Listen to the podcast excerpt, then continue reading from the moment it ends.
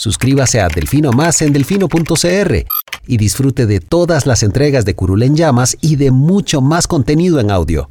Delfino.cr El chuchinguismo político. Chuchenga, diputado, chuchenga. Si va a ser por nosotros que este país se puede ir a la mierda. Y en lugar de ponerle Instituto Nacional de las Mujeres, ponerle Instituto Nacional de las Lesbianas. No tengo dinero ni nada que dar. Delfino.cr presenta Curul en llamas, cubriendo y sufriendo la Asamblea Legislativa, porque alguien tiene que hacerlo. Hola queridos suscriptores de Delfino.cr, bienvenidos a un nuevo programa de Curul en Llamas, el podcast semanal donde les comentamos los temas más relevantes e irrelevantes de la Asamblea Legislativa. Les saluda Luis Madrigal desde el 8 de abril del 2022, como siempre en compañía de... May, espero que todas y todos estén bien. Los temas para esta semana, vamos a hablar de las vías rápidas que la Asamblea le aprobó a varios proyectos que quiere dejar listo en estas dos semanas de sesiones que le quedan.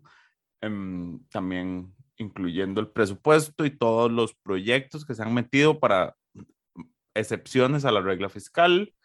Em, vamos a hablar de por qué Luis Manuel considera que el diputado de la semana es Melvin Núñez, aunque muy pocas personas lo puedan creer, fue completamente su iniciativa. Vamos a dejar que, él, que él lo exponga y se defienda. Eh, del avance que tuvieron tres de las cuatro reformas constitucionales que están en estudio, en comisión en este momento, y empezamos ya también a hablar de la próxima Asamblea Legislativa, porque ya hay anuncios de candidaturas para la presidencia, se conocen ya todas las jefaturas de fracción y demás, pero empecemos por la vía rápida. A ver, empezamos por el, por, por el contexto. A esta Asamblea le quedan, a menos de que apruebe sesiones extraordinarias, ocho sesiones. Eso es Wow.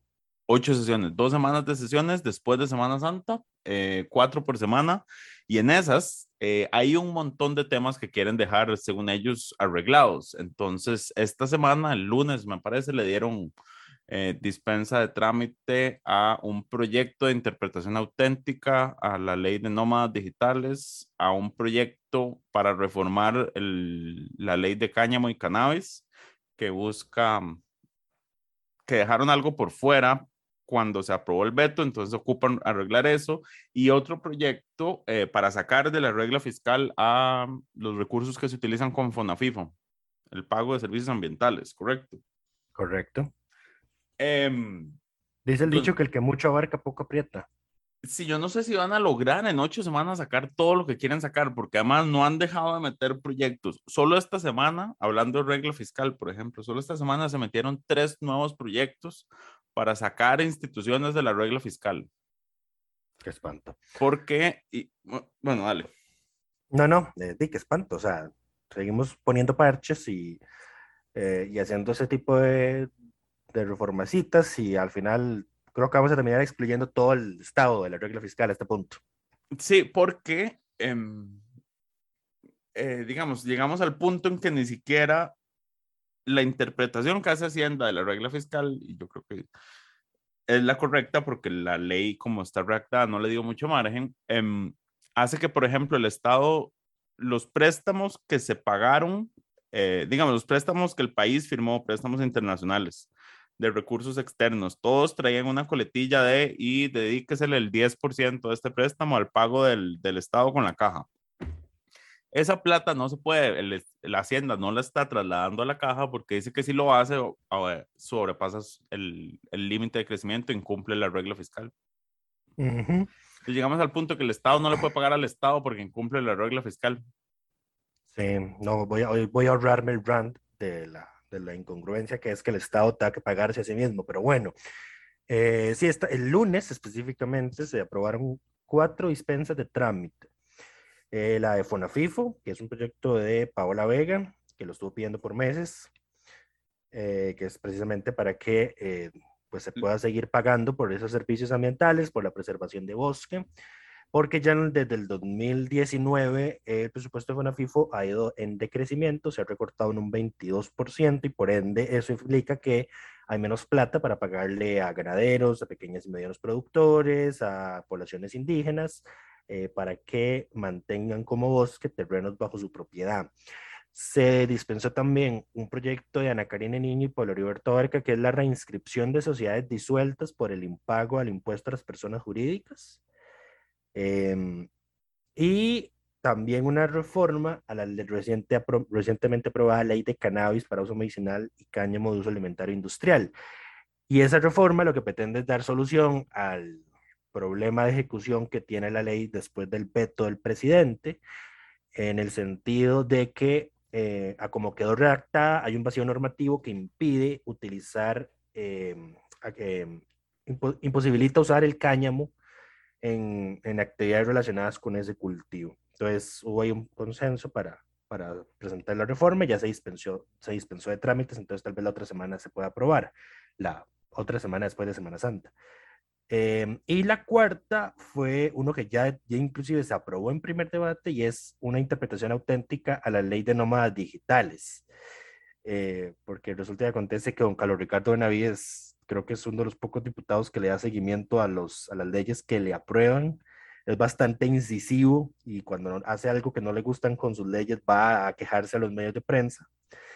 Em, y se ha estado quejando de que las autoridades que deben ejecutar esta ley, pues al parecer hacen una interpretación inadecuada de lo que se había aprobado. No interpretan lo que él quiere que pase. Exactamente, esa, esa es el, la, el, la, frase correcta.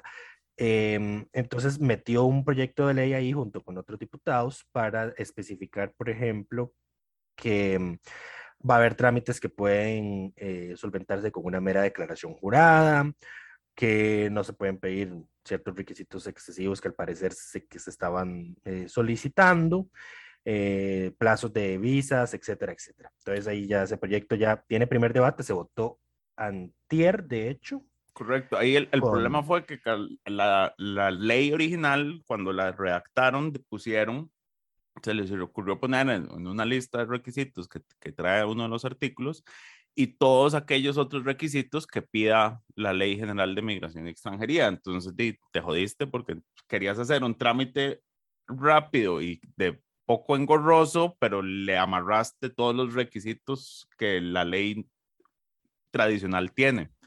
Entonces, se vuelve inviable y por eso requiere una interpretación auténtica para decir, no, pero la intención era que este fuera un trámite más expedito. Correcto. Y bueno, y eso ya, eso, ese es que pues, a, a, pura insistencia, Carlos Ricardo sí va a quedar listo. Los demás hay que ver, porque como, repito, son ocho, ocho sesiones lo que quedan. Sí, y vamos a ver, el, el tema es que estos son proyectos que arreglan cosas que ya estos diputados habían hecho, es solo uno porque estos, estos diputados no fueron los que promulgaron, digamos, el impuesto a las, a las personas eh, jurídicas como tal, pero, pero sí vienen a, a, arreglarlo. ¿Saben, ¿Saben qué me gustaría meter en ese proyecto de reinscripción de sociedades disueltas? ¿Qué? Eh, seguro que a la perso las personas que tengan eh, participación en sociedades, nombramientos en sociedades, saben eh, eh, que si uno, que si la sociedad está morosa, digamos, con algún pago de algún impuesto, eh, no se pueden hacer movimientos en, en esos nombramientos, digamos. Entonces no puede uno, la persona puede haberse ido de la sociedad, pero no puede presentar la renuncia a ese puesto porque di, hasta que pague. El otro, el otro no ha pagado. Uh -huh. Exactamente. Eh, en fin, tal vez, no, dudo mucho que lo metan. Pero bueno, estos son proyectos de alto consenso, así que en buena teoría deberían salir. El tema es que además de estos cuatro, ya hay en agenda otra Ay. N cantidad de proyectos dispensados uh -huh. que no se han movido. Por ejemplo, y solo por poner un ejemplo, la eliminación en ley de la restricción vehicular y sanitaria está dispensada de trámites. Sí, pero eso ya se olvidó porque y no se ha movido. Exactamente. Ya perdió vigencia, digamos. Pero de verdad lo olvidaron, pero bueno. De verdad lo olvidaron, exacto, porque el gobierno ya se dio que era lo que querían.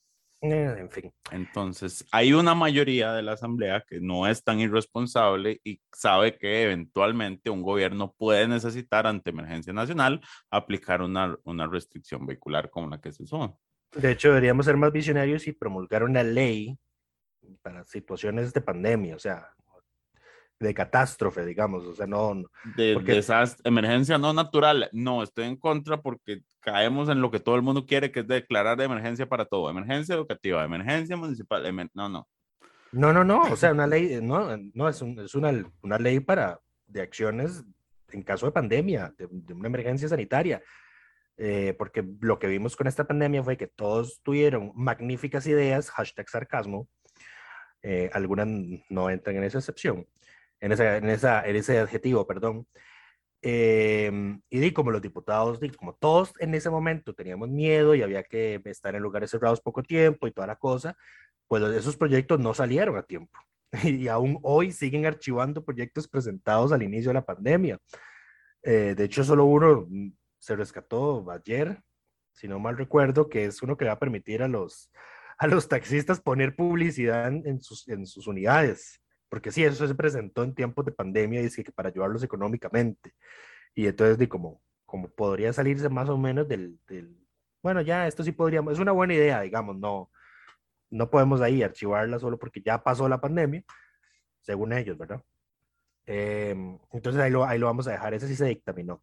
Pero por ejemplo, el tema de eh, regulación de precios, de mascarillas, de implementos de sal de, de limpieza, eh, ¿qué más? El tema de los alquileres, desahucios, eh, todo ese tipo de cosas deberían estar regulados en una, en una ley.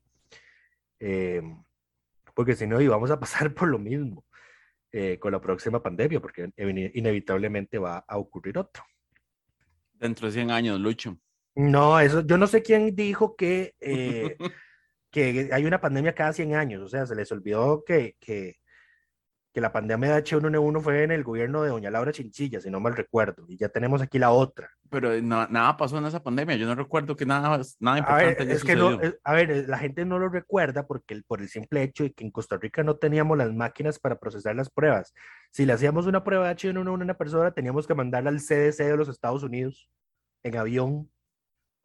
Imagínate. Pues, No hubo pandemia entonces. de- eh, la OMS discrepa con vos y la N cantidad de personas que fallecieron por H1N1 también, pero bueno, dejémoslo ahí. Ah, en fin. em, ¿Qué más sucedió esta semana? Eh, bueno, Lucho, ¿por qué Melvin es el diputado de la semana? Explicarle a todo el mundo qué pasó. Bueno, eh, resulta que hasta los más, los más impresentables tienen moment- algunos momentos de lucidez. Eh, Don Melvin Núñez ha estado teniendo problemas con algunas municipalidades de la provincia de Punta Arenas a la hora de solicitar información pública, porque dice que eh, pues no se la dan, se la dan incompleta, le ponen excusas, etcétera, etcétera. Eh, si no me recuerdo, una de ellas era la municipalidad del cantón de Quepos, que curiosamente en la fase de audiencias dijo que por criterios de oportunidad y conveniencia no iba a apoyar este proyecto de ley de Don Melvin. Don Melvin propuso una reforma al Código Municipal para hacer las municipalidades más transparentes. Y aquí necesitamos contexto. Por ejemplo, de los 89 entes, que aquí van incluidas las municipalidades, pertenecientes al régimen municipal, por ejemplo, solo 15 participan de la Red Interinstitucional de Transparencia, que es una iniciativa de la Defensoría de los Habitantes. Esa red lo que procura es que se le facilite vía Internet a la población recursos eh, pues, digitales eh, en materia de rendición de cuentas. La mayor cantidad de entes municipales que tienen nota cero están en tres provincias. Limón, que el 67% de sus entes municipales sacó cero, Guanacaste con 33 y Punta Arenas con 27. Entonces, resulta y acontece que di, en este país, al parecer, si usted no pone las cosas más básicas en una ley, pues no se hacen, eh, porque la gente no tiene iniciativa o pues gustan de eh, la opacidad en el ejercicio de la función pública. Entonces, Don Melvin metió un proyecto de ley para obligar, por ejemplo, a que el orden del día y las actas de, lo, de las municipalidades pues tengan que publicarse en una página web. Entonces ahora los ciudadanos van a poder saber qué van a discutir sus regidores en las sesiones del Consejo Municipal. Eh, obliga a que cada municipalidad tenga una página web eh, donde se tienen que publicar actas, reglamentos, resoluciones, presupuestos municipales, liquidaciones presupuestarias, salarios de los funcionarios, informes de labores, estudios sobre el cantón y cualquier otra información que sea de interés público para sus habitantes. y también ahí pues le da ciertas, em, eh, ciertas obligaciones al alcalde municipal en esa, en esa materia. Em, aquí hay algo interesante y para seguir con el, con, con el flameo, digamos, a la Unión Nacional de Gobiernos Locales, en la fase de audiencias ellos dijeron que no deberían publicarse los salarios de los funcionarios, sino mejor escalas salariales, porque hay pobrecitos, ¿verdad? Los funcionarios públicos. ¿Qué, qué puedo decirte la información pública? Ajá, es que la naturalmente no gente hicieron sepa caso. cuánto les pagan. Ujú. Naturalmente no, le, no, le, no les hicieron caso. Entonces, eh, ya este proyecto se aprobó en segundo debate con 38 votos a favor y 0 en contra, así que va a ser ley de la República. Creo que es uno de los pocos proyectos buenos que ha presentado Melvin Núñez y me, atrevo a, me atrevería a decir que es el primero que se lo aprueba del todo lo que ha presentado.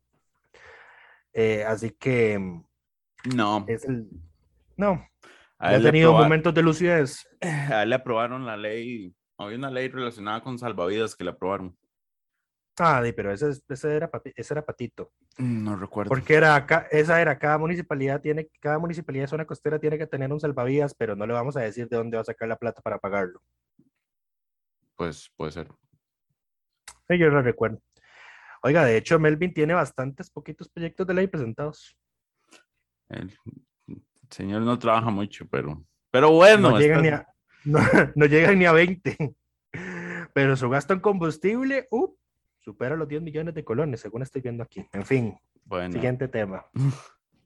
que él es de Punta Arenas, Lucho. Él sí es de los pocos que le toca solo viajar a su casa, ya se lo gasta. No, voy a ahorrarme comentarios y nada más voy a traer a colación que el señor fue grabado, se le filtró un audio quejándose de su salario de 5 millones de diputados, 4 millones No, de son diputados, cinco que no le millones. alcanzaba, que tuvo que comprar trajes, pobrecito, tuvo que comprar trajes el señor. Y que Yo- con lo que el- y, y con, con el crédito del carrazo que sacó, pues no le quedaba plata para vivir. Qué pecado y para qué te enjanarás con un carro tan, tan caro. Correcto. Ahora, Que- Por, por- eso aquí la importancia del proyecto que presentó Welmer y María Vita, que ya se aprobó un segundo debate para eh, dar educación financiera, para que, para que, el- para que cuando, cuando, cuando los de a pie, digamos, recibimos un ingreso extraordinariamente alto en alguna ocasión o en adelante, no nos volvamos tontos y empecemos a gastarlo en cualquier tontera. En fin. ¿ya terminaste tu rant? Sí, señor. Ok. Las reformas constitucionales, como les hemos comentado que hay cuatro o cinco reformas constitucionales en estudio en este momento en su respectiva comisión, ya dos recibieron dictamen afirmativo y uno, eh, una fue archivado, bueno, recibió un dictamen negativo de mayoría y se podría rescatar solo si alguien, alguien de esa comisión presenta un dictamen eh, afirmativo de minoría, lo cual lo envía al archivo en realidad, pero bueno, las que sobrevivieron fue una reforma al, a ver, que le cambiaron todo el sentido original al proyecto, que cambiaba el sistema de elección de magistrados y magistradas para la Corte Suprema de Justicia. Este es un proyecto del difunto Rodolfo Peña y lo que proponía originalmente era que fueran periodos de cinco años y lo más peligroso de todo es que la reelección no fuera automática, semiautomática como es ahora, em, sino em, que tuviera que pasar en una segunda ocasión por 38 votos a favor para e- extenderse un periodo más y lo limitaba solo a dos periodos. Em, esa propuesta original se, des- se eh, se mantuvo los ocho años por periodo que hay actualmente, se mantuvo que la reelección se da siempre y cuando el 38 votos no se manifiesten, o sea, 38 congresistas no se manifiesten en contra de ese nombramiento. Y lo que sí hace y lo que introduce es una limitación de tres periodos, o sea, un máximo de 24 años es lo que estaría eh, ejerciendo un magistrado o magistrada. Correcto. Em, algo más, Eh, eh, esa, esa ley, yo es que el, el texto, el texto sustitutivo que le aprobaron no lo he revisado porque creo que originalmente también em, incluye modificaciones a la elección de los magistrados y magistradas suplentes. Para aclarar, en este momento la Constitución señala que la Corte le presenta a la Asamblea una lista de personas, que tiene que ser por lo menos dos por puesto, y em, la Asamblea está restringida a elegir entre esa lista de personas que le presenta la Corte. Em, creo que eso lo iban a abrir para que fuera igual que los magistrados propietarios y no estuvieran limitados por los nombramientos de corte plena, lo cual es una ventaja porque la, desde la corte se han aprovechado este mecanismo para, eh, eh, ¿cómo se dice? Para favoritismos internos, porque entonces si usted no está en buenos términos con la corte y fue un suplente, no lo nombran, no lo no mandan su nombre para que lo relijan. Entonces, quitarle ese poder a la corte siempre es bueno. Sí. Eh, Dárselo a la asamblea no estoy seguro, pero quitárselo a la corte siempre es bueno. sí, es que es terrible. Terrible en todo el sentido de la palabra. Eh, no, el texto asociativo todavía no está subido en, la página de la, Asamblea Legislativa como tal, así que no podemos ver si ese tema se, se, excluyó o se mantuvo. Eh, pero sí, ya el proyecto no queda tan, el proyecto en teoría no está tan terrible como lo que había propuesto don Rodolfo Peña Flores en su momento, que habría sido un desastre para el tema de, de la independencia y la imparcialidad judicial. Correcto. Em, el otro proyecto que avanzó es el que busca eliminar la segunda vicepresidencia. Sí, y ese por poco se archiva también, porque inicialmente la votación había resultado en empate eh, solo habían ido cuatro a esa, esa comisión ese día. Eh, quedó empate 2 a 2. Las reglas del reglamento dicen que cuando hay un empate la votación debe repetirse y si se repite el empate el tema se, se da por rechazado. Eh, Walter Muñoz y José María Guevara Navarrete habían votado a favor. Aida Montiel y Catalina Montero del PAC habían votado en contra. ¿Y quién no llegó? ¿Quién faltó? Esa es una muy buena eh, pregunta. Faltaron varios, de hecho. Eh, faltó. Ah, pues dice aquí, de cinco, ¿no? Ah, no, sí, mira. Sí. Faltó Cruxion nada más. Ya. Sí, faltó Cruxion. doña Aida cambió su voto para que hubiese mayoría afirmativa y entonces el proyecto pasa a plenario. Em, igual no le veo futuro, digamos, a esto. ¿Por, ¿por qué? Porque resulta que acontece que quien, para que una reforma constitucional pueda, digamos, pasar en, plenario a unas etapas posteriores, necesita que el presidente de la República recomiende o solicite su aprobación. Dudo mucho que un presidente de la República diga, sí, eh, quítenle, quiten ese puesto a quien, en el que yo puse a esta persona que la papeleta y por, por el que la ciudadanía votó. Bueno, yo no, no, no estaría tan seguro que todo el mundo tenga problemas con incluir eso entre su discurso. Mm. Em, pero bueno, ciertamente eh, eso le, le, pone una limitante a esta reforma constitucional, porque si el presidente no, nunca lo menciona en su discurso, del, no es del primero de mayo, pero en su discurso de mayo, eh, nunca van a poder pasar a segunda al, los debates de segunda legislatura. Correcto. Pero bueno, y la reforma que fue archivada, esas son las que avanzaron. La que fue archivada era la que todos queríamos, pero el, Tribunal Supremo de Elecciones se encargó de decirnos em, que no. La que le quitaba las credenciales a las y los congresistas que se declararan independientes. Esa se archivó por, hay votación, 3 a 1, supongo. Eh, Sí, votó a favor. La única, lo que sabemos es, lo que sé, es que la única que votó a favor de mantener la vía fue Carolina Hidalgo. Sí, a ver, recordemos que el, a ver, en, durante el trámite en comisión se recibió en audiencia el Tribunal Supremo de Elecciones, el Tribunal Supremo de Elecciones, su presidenta, doña Eugenia Zamora, dijo eh, que ese tipo de, de, proyectos limitaba el derecho de, de asociación es un derecho constitucional, entonces que por lo tanto el proyecto sería inconstitucional, porque no puedes obligar a alguien a permanecer amarrado a una organización, que es lo que ha dicho la sala. Por eso es que tenemos esto. Em, si no me equivoco, es la sala o el tribunal, alguno de los dos es el que ha dicho eso.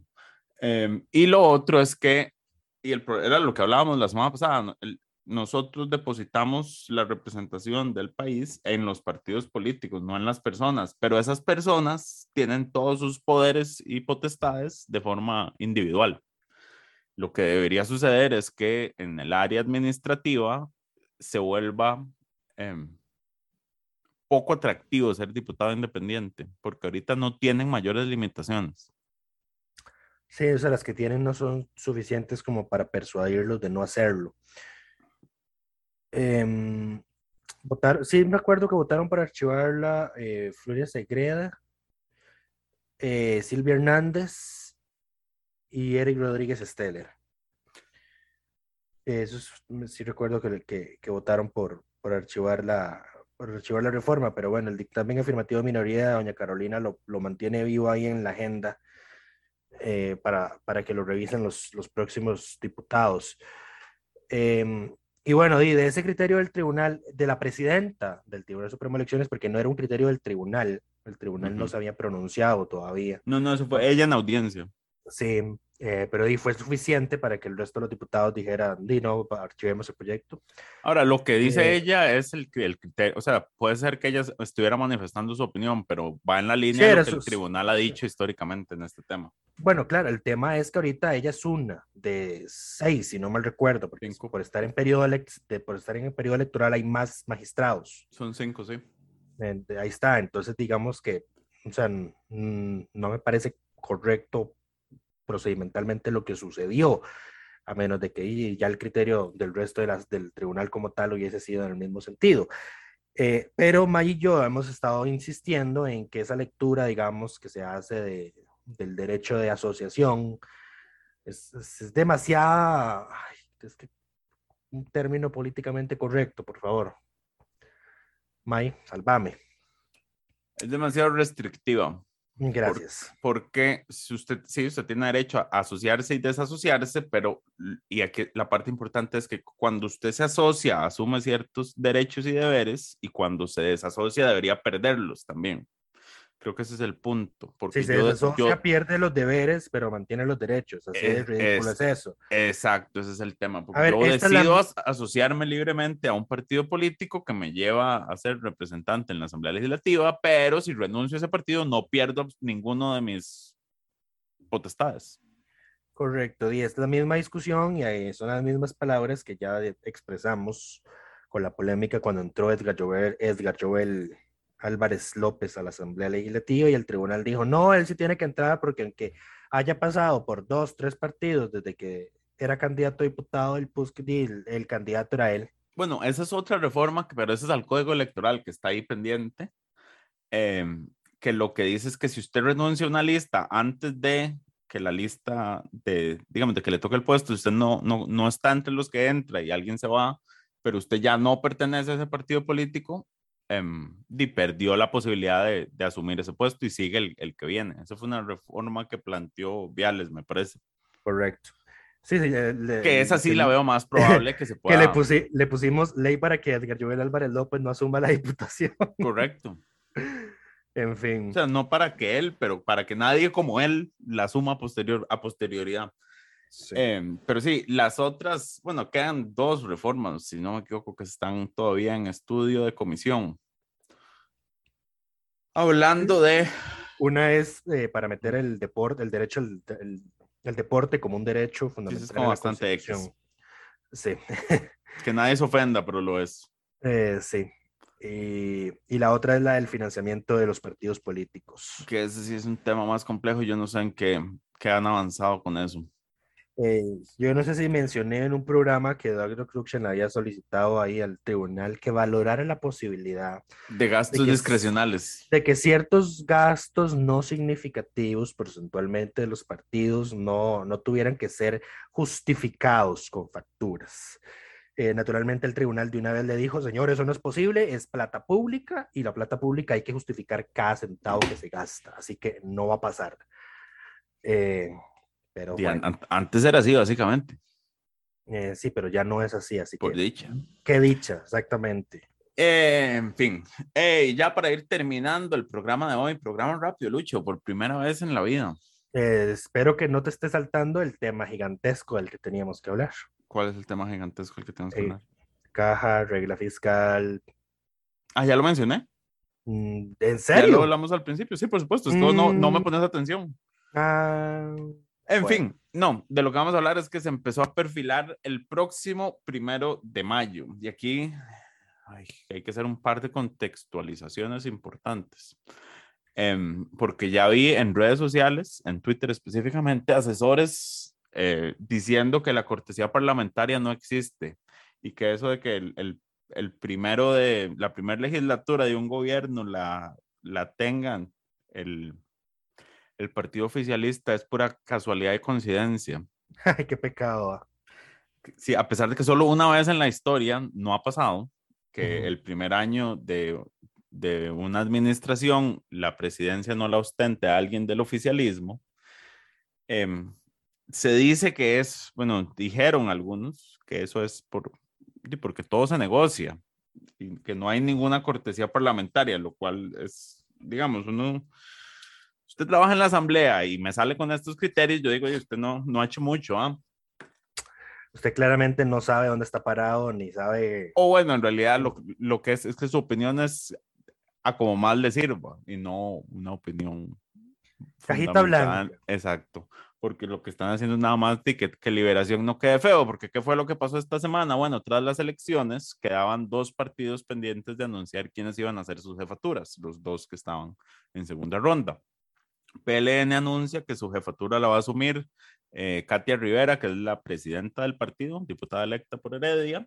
Eh, quedaron pendientes de anunciar quién va a ser el, el o la número dos eh, de esa fracción para este primer año. No, Y- de hecho ya, ya lo, lo anunciaron ayer en un, en un comunicado después de que la fracción se reuniera. Es Oscar Izquierdo. Va a ser el subjefe. No sé Puede seguir. es. Ok. Yo tampoco. Em, pero bueno, él, y aprovecharon para anunciar que Liberación, siendo la fracción más grande y a pesar de haber perdido las elecciones, iba a ir por la presidencia del Congreso y que iba a nombrar ni más ni menos que, o sea, que iba a, a- a- a pelear ese puesto con Rodrigo Arias. Correcto. Y yo lo que digo es, el titular de la semana pasada lo gasté demasiado pronto. Si no lo recuerdan, el titular de la semana pasada era, no han sido juramentados y ya están haciendo el ridículo. Ujú. Lo pudimos haber usado esta semana porque eh, me parece increíble la falta de lectura, digamos, de contexto, de liberación, de no darse cuenta de que hay un sector importante de la sociedad eh, pidiendo un recambio político, entiéndase, nuevas figuras, y deciden sacar al más viejo y añejo de sus diputados electos para poner al frente del primer, o intentar que sea el primer eh, presidente de este cuatrienio de la Asamblea Legislativa. O sea, la Sí. capacidad de disociación de liberación nacional entre la realidad que vivimos y sus acciones me parece, digamos, de, de diagnóstico. De ponerse a llorar. Sí. em, dice, dice- de- tenemos acá que la historia de la Segunda República, solamente en una ocasión el oficialismo no ha tenido la presidencia de la Asamblea Legislativa. Y fue en la administración de José Joaquín Trejos, quien ganó la elección presidencial para el periodo 66-70 con el Partido Unificación Nacional, pero Liberación Nacional tenía mayoría en la Asamblea y se dejó el directorio en todos los cuatro años de su gobierno. Sí, desde, que- Em, desde que entramos a asambleas más fraccionadas, lo usual ha sido que por lo menos el primer año lo tenga el oficialismo. Exactamente. Cuando los ticos descubrieron eh, lo que era quebrar el voto, ahí sí entró a regir la- la cor- 1998 más o menos. la, la cortesía parlamentaria. Exacto, pero bueno, para algunos eso no es tal cosa. En fin, em, Pero bueno, ¿cómo otro- recibió el partido de Rodrigo Chávez ese anuncio? Exacto, de y aquí, digamos, este era un, un comentario que yo hacía, en, la realidad siempre se impone. em, Y la realidad es que el Partido Progreso Social Democrático no tiene una persona con la capacidad o con la experiencia eh, legislativa en general para asumir eh, un puesto como este en su primer año. Correcto. Porque recordemos, y esto lo mencionó la misma, ah, bueno, del, del otro lado, del Partido Progreso Social Democrático anunció que su jefa de bancada iba a ser eh, Pilar Cisneros y su subjefa, la diputada Paola Nájera, que es politóloga, y yo creo que es la que está más ubicada dentro de lo que le tocas en el Congreso, pero digamos, la realidad es que Progreso Social Democrático no solo no tiene ningún diputado con experiencia previa legislativa como diputado, sino ni siquiera con experiencia como asesor. Sea, ni siquiera eso tienen. Em, Y ella, la misma Pilar en conferencia de prensa lo dice, nosotros somos una bancada nueva eh, que di, venimos tan, en mucho aprender e incluso se dejó decir que, que bueno, que la cortesía parlamentaria no era necesaria eh, en el primer año eh, y que podían pedirla después, pero que, y me pareció algo muy aterrizado de ella, que no esperaba realmente, dijo eh, que tienen que ver qué les va a ofrecer, porque ahí todo, en la asamblea todo es negociación y que bueno, si, si Liberación quiere tener la presidencia el primer año, bueno, que si se van a comprometer con la agenda de proyectos que ellos tienen. Me parece que los que se tienen y se deberían estar frotando las manos en este momento y despabilándose son las otras cuatro fracciones. Porque ya Liberación puso eh, las cartas sobre la mesa, digamos, y Progreso Social Democrático también dijo que están dispuestos a negociar la presidencia del, del Congreso eh, a cambio de su agenda. Correcto. Entonces, esa presidencia de oposición se la podría dejar cualquier otro partido que, que logre conseguir los, los 29 votos, son. Correcto.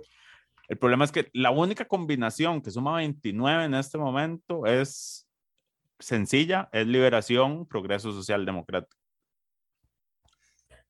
Sí, pero eso no va a pasar. No sé, yo no sé qué van a negociar, es muy temprano todavía. Eh, pero digamos, una, una, una coalición de directorio, progreso social democrático, eh, liberal progresista, Nueva República y la unidad, ya te llega a los 33 votos, si no me equivoco, 32. Casi me rancho con esa combinación de derechas que mencionaste. Eh, es lo que hay en la asamblea. No veo al FA negociando con nadie. No, yo creo que vos sabes que yo, yo no tengo memoria de que el Frente Amplio haya tenido puestos en el directorio alguna vez. ni siquiera, ni siquiera, en, cuando en gobierno de Luis Guillermo, sí, claro. Ni, ni siquiera en, en, coaliciones, digamos.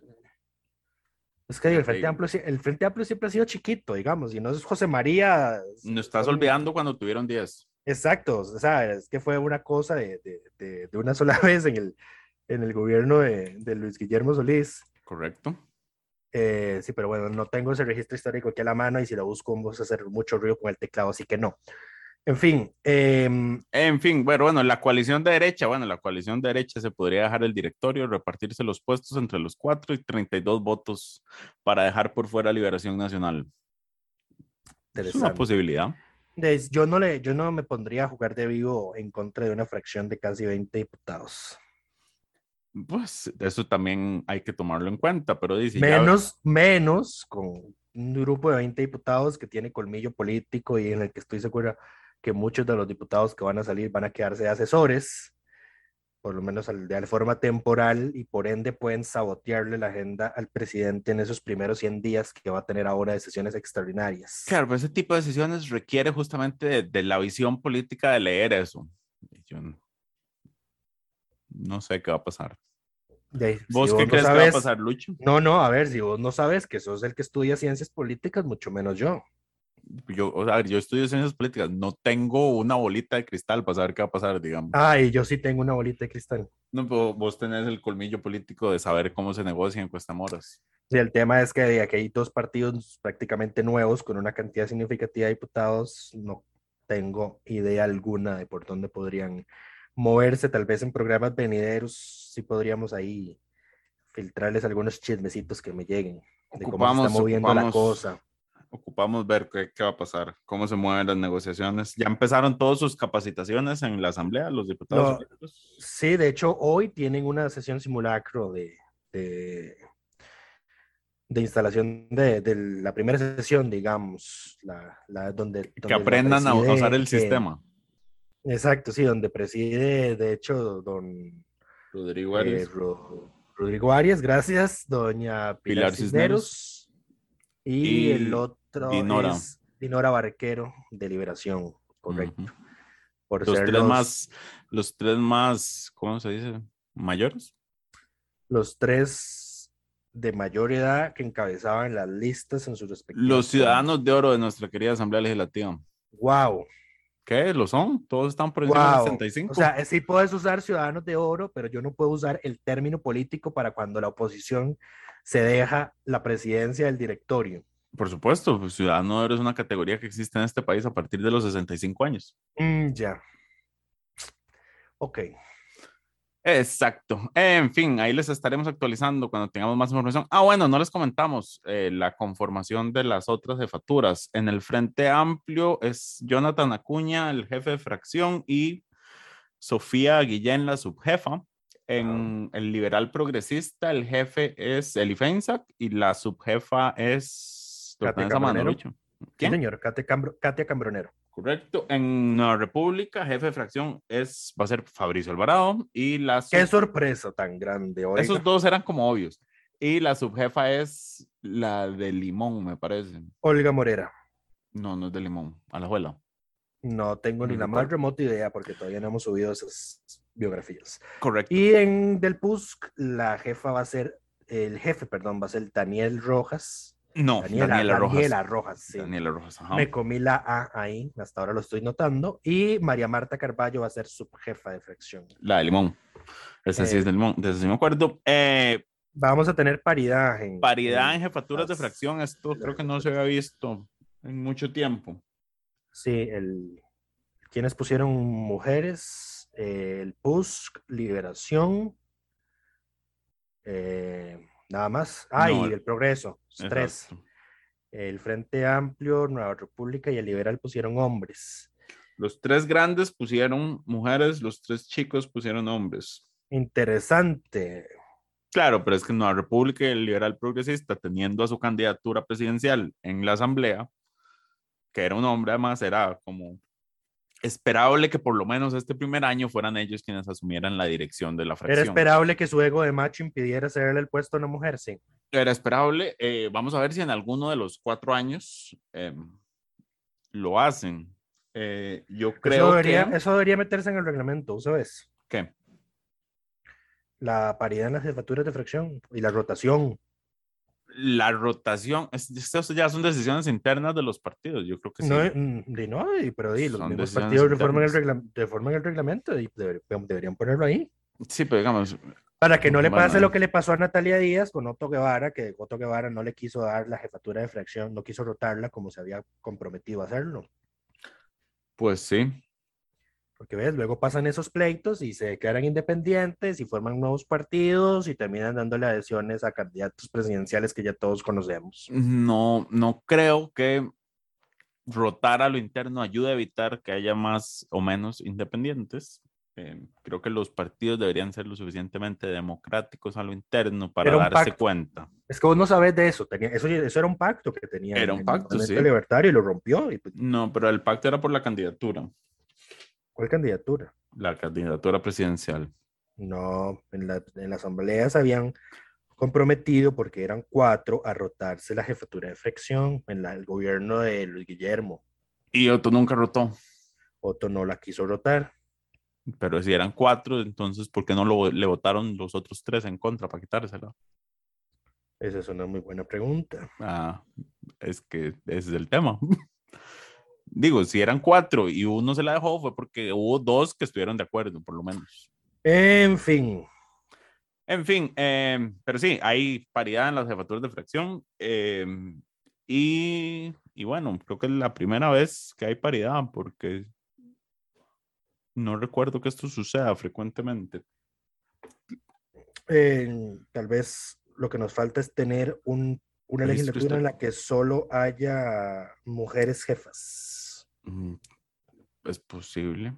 Ya llegamos a un En la- directorio. En la, en la otra sí va a ser, en la otra sí va a ser posible, en- o sea, en, esta próxima asamblea va a ser posible, dado que todos los partidos llevan por lo menos una mujer. Es que en, en estos que tenemos aquí, por ejemplo, El FA no eh, tenía opción. el FA no tenía El opción. Republicanos y el Cristiano no tenía opción. correcto, Y creo que solo esos no tenían opción.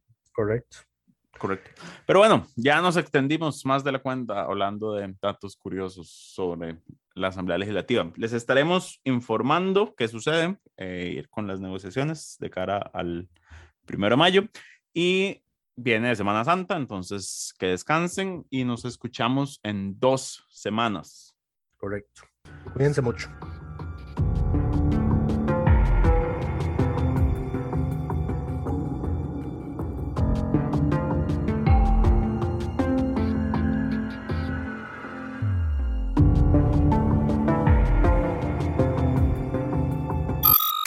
Suscríbase a Delfino Más en delfino.cr y disfrute de todas las entregas de Curul en Llamas y de mucho más contenido en audio.